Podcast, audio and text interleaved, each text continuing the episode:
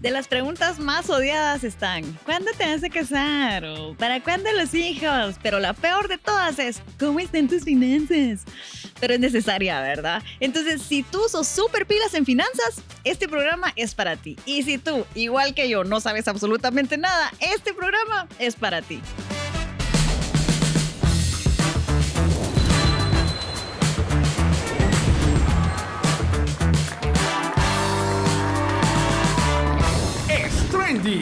Bienvenidos. Mis queridos amigos, sean ustedes bienvenidos a este su programa que se llama es Trendy. Hoy lunes 27 de junio, ya casi terminando el mes, hemos tenido unos programas en estos últimos lunes que de verdad la recomendación es que usted cuando termine este vaya al canal de YouTube de French TV y vea cada uno de estos episodios que de verdad nos han bendecido muchísimos y estoy seguro que van a bendecir tu vida. El día de hoy no es la excepción. Hoy con un invitado de lujo se los quiero presentar, no sin antes decirles que estoy bien acompañado de Andrea Elmo y mi queridísimo Douglas Recinos. Qué gusto tenerte por acá, Douglas. Bienvenido. Gracias, Guillermo, de verdad, de estos 17 años de conocerte han sido de bendición para mi vida también. Hemos pasado muy buenos momentos eh, ahí sirviendo y trabajando juntos. Qué bendición, de verdad. Ve que dijo 17 años, de verdad, ya me empezaron la- la- los- las patillas de gallo, las canas empezaron a brotar así solitas, ¿verdad? Andrea, ¿cómo estás? hombre? Bien, bien, bien. Dieron ganas de, de café con champurrada. ¿verdad? Ya, definitivamente, ya. Ay, Dios, ya nos, ya nos exhibiste. No, hombre, es que de verdad, bueno, así como son de testimonios, así rápidamente, ¿verdad? Pero y en la semana anterior tuvimos a la esposita de, de, de Douglas, ¿verdad? La licenciada Tarin Recinos, y hacías mención de esto, ¿verdad? Que yo fui por primera vez a la iglesia, ¿verdad? Le entregué mi vida al Señor hace 17 años. Y este caballero me entró cargando a la iglesia. Me parece que hay una foto ahí de evidencia. Pero no, vamos a decirle a producción que no. No, pero realmente sí, yo iba así, bien, de, de lleno con el Señor, así, en un descanso precioso. Y ah, un testimonio ahí que ya en otro, en otro momento lo vamos a poder platicar, pero desde ahí se extiende nuestra amistad. Así que gracias, gracias Douglas, de verdad. Pero para presentarles un poquito a Douglas, ¿verdad? Él eh, en el área financiera, en el área administrativa, en el área laboral, el Señor lo usa mucho y no por ende esos 20 años de experiencia como gerente administrativo en la empresa líder en Guatemala de renta de ma- maquinaria y equipo. ¿Tu empresa se llama Douglas? Recuérdame. Clase equipos, renta y venta de maquinaria de construcción. O sea, Wow. haga- haga- haga la publicidad informal, por favor. Sí, sí. Así es, así es, Guillermo. Qué bueno, Sí. qué bueno de verdad. Y hoy, hoy hablando acerca de los emergentes, ¿verdad? Emergentes. lo que emerge, ¿verdad? Porque durante todo el mes de junio estuvimos platicando un poquito acerca de las consecuencias que nos dejó la pandemia. Lo hemos dicho en otros programas, todavía siguen algunos casos, pero gracias a Dios ya volvimos a la normalidad, ya las- los niños están yendo a clases, los jóvenes a, la- a la diversificado, la universidad, las empresas pues ya abandonaron el home office. El tráfico Sí. es donde se recibe. Ahí se ve la diferencia. Estamos viendo, ajá, ajá, ahí estamos notando, viviendo Sí. las carne consecuencias. Señor, perdónanos a todos los que no dan vida. bueno, pero Douglas, vamos a platicar un poquito hoy acerca de las consecuencias económicas y las consecuencias laborales. Y, ah, yo le voy a decir algo, y así a título personal, no por sobrevender el programa, pero de verdad, eh, Douglas es muy usado en la parte financiera, en la parte laboral. eh, en todos los encuentros que hemos tenido la oportunidad de servir juntos, eh, Dios realmente ha transformado vidas a través del acompañamiento de este hombre y es por eso que le extendimos la invitación para que el día de hoy definitivamente sabemos que Dios te va a usar en este tema. Pero como ya es costumbre en estos programas, te vamos a bombardear de preguntas. Eso, Adelante, eso. adelante. Venimos preparados con artillería. Adelante. Arranca usted, mi querida Andrea Elmo. Eh, pues sí, claro que sí. Yo no sé muy bien qué hago aquí hoy. Yo soy la parte bruta del Producto Interno. Pero, pero Estamos para aprender los dos, créeme que estamos para aprender los dos. necesito mucho de tu sabiduría el día de hoy. Pero quiero preguntarte, ¿Qué pasó con lo.? es que lo necesito leer porque de verdad yo no sé. Dilo, Ay, mira, dilo, por eso dilo. necesito mucho de tu ayuda. Pero ¿qué pasó con la producción durante la pandemia y sus efectos económicos? Me gusta cómo lo preguntaste. Tengo que parecer como que Como que sé. Pero sí, porfa, ilumínanos. Sí, definitivamente nadie estábamos preparados para esto que venía. Eh, todas las empresas no lo vieron venir. Eh, algunos estábamos estructurados, tal fue el caso de nosotros. Nosotros eh, estuvimos solo dos semanas en teletrabajo y luego ya presencial, pero teníamos ya todas las estrategias ya formalizada para poder trabajar, porque nosotros somos una empresa muy estructurada, donde primeramente poníamos eh, a nuestros colaboradores ante todo para proteger su salud, para protegerlo de, de todo lo que se estaba viviendo en ese momento. Y nosotros no paramos de trabajar. Pero muchas empresas, desafortunadamente, en este periodo se vinieron abajo, hubo cierres. Eh, obviamente, la mano de obra fue uno de los grandes eh, impedimentos que tuvieron la mayoría para poder abastecer la producción. Nosotros eh, hemos tenido la oportunidad de estar en, en las fábricas de, de las, de las marcas que representamos, en Seúl, por ejemplo, donde la producción no para. Va un automóvil tras otro sin detenerse, va corriendo y la gente está incorporada poniendo cada una de las piezas. Pero en este periodo se detuvo, simplemente porque las personas estaban eh, con distanciamiento social, las Ujú. personas estaban en, en, eh, cuarentenados porque dieron casos positivos o porque las disposiciones de los gobiernos en los distintos países provocó que todas estas personas no pudieran estar llegando y laborar. Hay muchas empresas que necesitan sí o sí la mano de obra, donde no se puede desarrollar el teletrabajo. Claro. Y eso vino a retrasar toda la línea de producción a nivel internacional. Nosotros como, como vendedores de maquinaria tuvimos ese inconveniente y hu- hubo un momento en que mm, nos, se nos complicó el abastecimiento porque la maquinaria no venía. Simplemente por eso, porque estaba parado. Estaban parados en todos lados eh, las producciones. Y tan es así que aún ahora, después de más de dos años, la venta automotriz, por ejemplo, si te vas a pedir un carro nuevo, difícilmente encuentras en este momento abastecido el, el mercado. Total. Yo por Tien- eso no compré el mío. ¿Verdad Pues. que sí? ¿Verdad que sí? Ahora bien, Pero, ¿Cómo, perdón, Douglas, Sí. ¿cómo, cómo afecta esto entonces el, el tema o cómo va enlazado el tema de la producción con la oferta y la demanda y cómo eso hace que se eh, encarezcan los precios o que se vayan abajo las empresas? ¿Cómo, cómo, qué- cómo está ligado? Así es, precisamente por lo mismo. La mano de obra vino a afectar todo. Entonces, si una cosa no está, no estoy recibiendo yo el producto para poder distribuirlo, los procesos se van incrementando. Los ah, shipping en los, en los barcos, todos los traslados, eh, toda la, la producción para poder mover de una ciudad, hablemos en el caso interno de Guatemala, para poder eh, mover lo que es verdura del interior del país, si estaban cerrados, todo eso se detuvo. Entonces el poco producto que se, man- que se lograba con- conseguir en esa época vino y se incrementó, porque había mucha demanda y poco para ofrecer. Ajá. Y eso es lo que nos, nos afecta a todos. Hace poco tuvimos la, la oportunidad de estar en, en estos días de pandemia fuera de Guatemala. Y en Estados Unidos, por ejemplo, fui a un restaurante que es uno de mis favoritos y, que, y pedí el plato que a mí me gusta ahí. Aparte que me hicieron esperar una hora para poder entrar porque tenía muy poco personal para poder atender las mesas. Cuando llego y pido el plato que está, me dicen, no tenemos porque no ha venido el ingrediente principal que es la papa. Ah, la- Bueno, entonces aquí vamos a, vamos a hacer una pequeña pausa, ¿les parece? ¿Verdad? Pero nos quedamos con esto, en la razón del por qué se encareció por completo el costo de la vida a nivel mundial. Pero vamos a regresar con más información muy valiosa, por favor no se despegue, estamos acá en Strendy.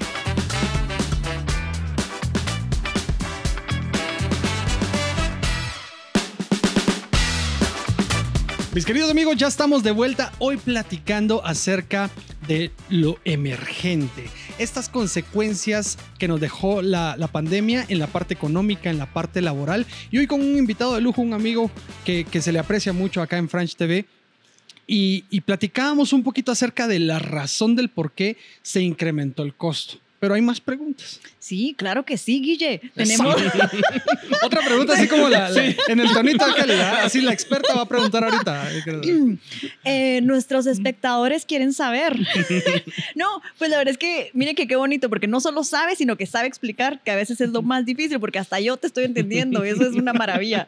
Entonces, tal vez quisiéramos que nos contaras, ya que ya vimos, como dice Guille, que va, la vida se encareció. Palabra de Guille todopoderosa.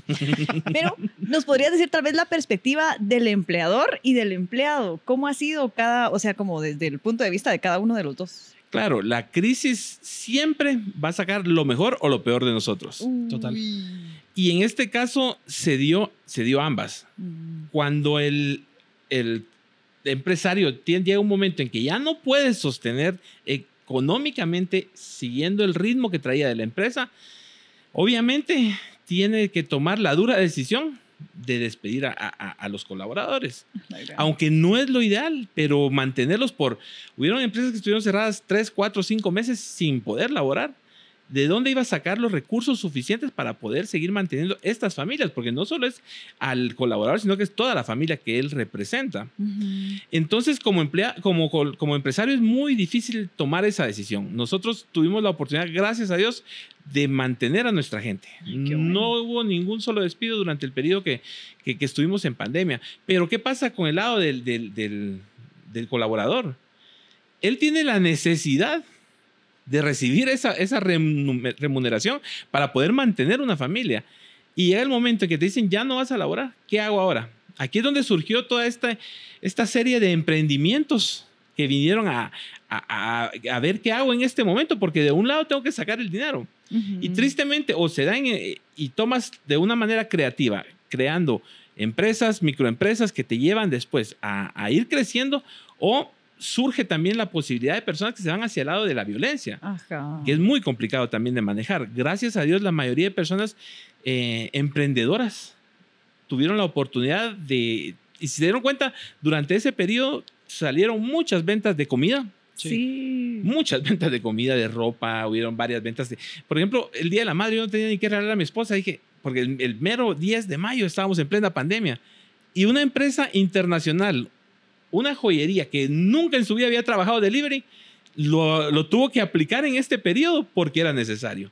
Entonces surgen las ideas creativas. Y de que- esposas beneficiadas. Las más beneficiadas.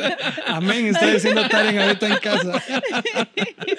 A ver, Douglas, y desde tu perspectiva como empresario, todos estos eh, eh, emprendimientos, todos estos trabajos emergentes eh, tuvieron su rol durante la pandemia, pero hay algunas personas que lamentablemente no se logran colocar todavía y siguen de alguna u otra manera eh, tratando de, luchar con estos emprendimientos. ¿Consideras tú que todavía hay oportunidad para este tipo de emprendimientos? Aquí es donde viene el reto. ¿Y qué voy a hacer?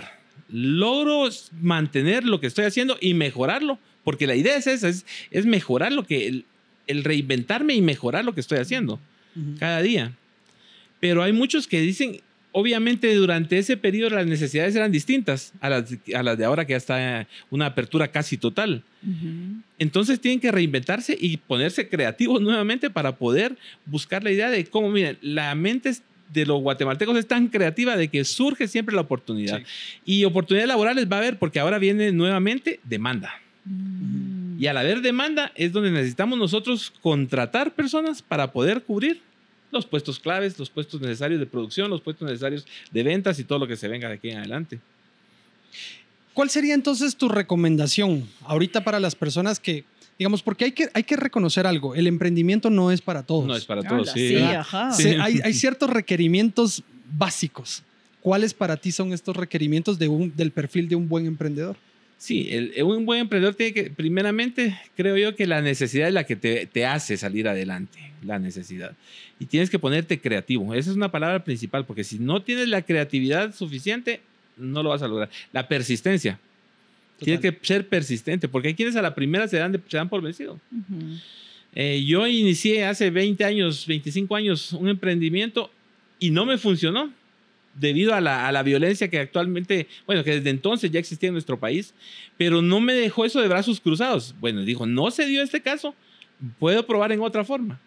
Y la forma laboral también, como, como, como un empleado, también puede ser una buena oportunidad.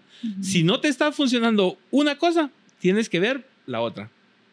Ahí sí que definitivamente es la- no darse por vencido. Ajá, ser ¿Verdad? diligentes y ser esforzados. Eso es lo que, lo que, lo que necesitamos de Yo una u solo otra tengo manera. la necesidad. De ahí lo demás no muy.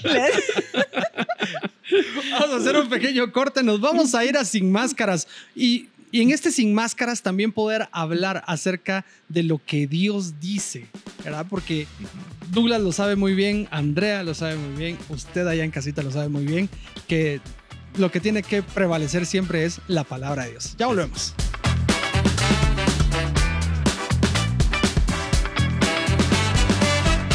Ya estamos de vuelta y si tú te estás recién integrando a este podcast, tengo que decirte que te la has perdido. De verdad te la has perdido y la invitación es termina de verlo, pero al nomás terminar tienes que ir al canal de Franch TV en YouTube y buscar este episodio y así como los episodios que hemos venido grabando desde hace varios meses acá en Strendy, pero este particularmente nos va a ayudar muchísimo. Hemos estado hablando acerca de las consecuencias económicas y laborales de la pandemia, pero ahorita vamos a hablar sin máscaras y también vamos a hablar a ver qué dice Dios. ¿Qué dice Dios, mi querida Andrea?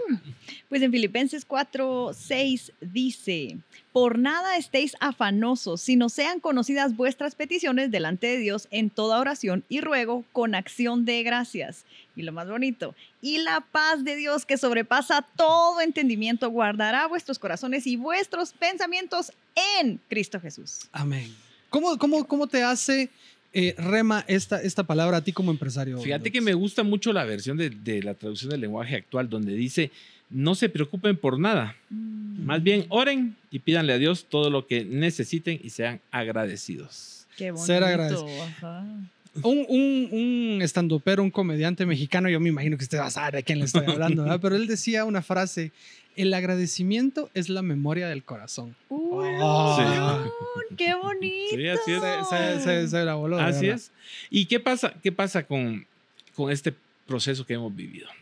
Cuando estamos en esa crisis, tuvimos pérdidas eh, familiares, pérdidas económicas, pérdidas de tiempo, porque en el tiempo es, es un, es, hasta los santos lo lloran, es como decía el programa anterior. ¿qué- Eso, qué muy bien. dicen Yo lo vi, yo lo vi, yo lo vi. Muy bien. Salió una chava bien bonita, ¿viste? Sí, sí, sí, sí, linda. Una educadora. linda. Y, y me gusta mucho eh, porque todos hemos tenido pérdidas. Creo que todos hemos tenido pérdidas. Y hay eh, un verso en, en Joel 2, 25 dice, y os restituiré los años que comió la oruga, el saltón, el revoltón y la langosta. Y yo me pongo a pensar, ¿qué comió? ¿Qué fue robado? ¿Qué fue quitado de tu vida? Fíjate que dice la oruga, y la oruga come la raíz te quita la visión, lo que estás, lo que te tiene establecido, lo que te tiene con los pies sobre la tierra. Dice el saltón que come la savia, come todo lo que corre, toda la vida que hay por dentro. Luego dice el revoltón, ese come el fruto. Y es el que nos quita la paz, nos quita el gozo, nos quita la tranquilidad. Todo lo que habla Gálatas eh, 5, de todo el fruto del Espíritu, todo eso se te roba cuando has sido, cuando has perdido algo. Y por último, la langosta. Y la langosta se come todo lo que queda de vida, todo lo verde. Lo más profundo que tienes dentro de ti, te lo quita. Y dice, yo te restituiré todo lo que fue robado. ¿Y qué dice más adelante? Y dice, y, comeréis hasta ser saciados. Y alabaréis el nombre de Jehová vuestro Dios. Pero en el versículo anterior dice, las eras se llenarán de trigo y los lagares rebosarán de vino y aceite. El trigo, dice que nos da el pan, de donde se elabora el pan, que es la palabra de Dios. Va a ser restituido en nuestra vida. Eh, e- esa sabiduría que viene de parte de Dios. El mosto, que es la alegría que da Dios.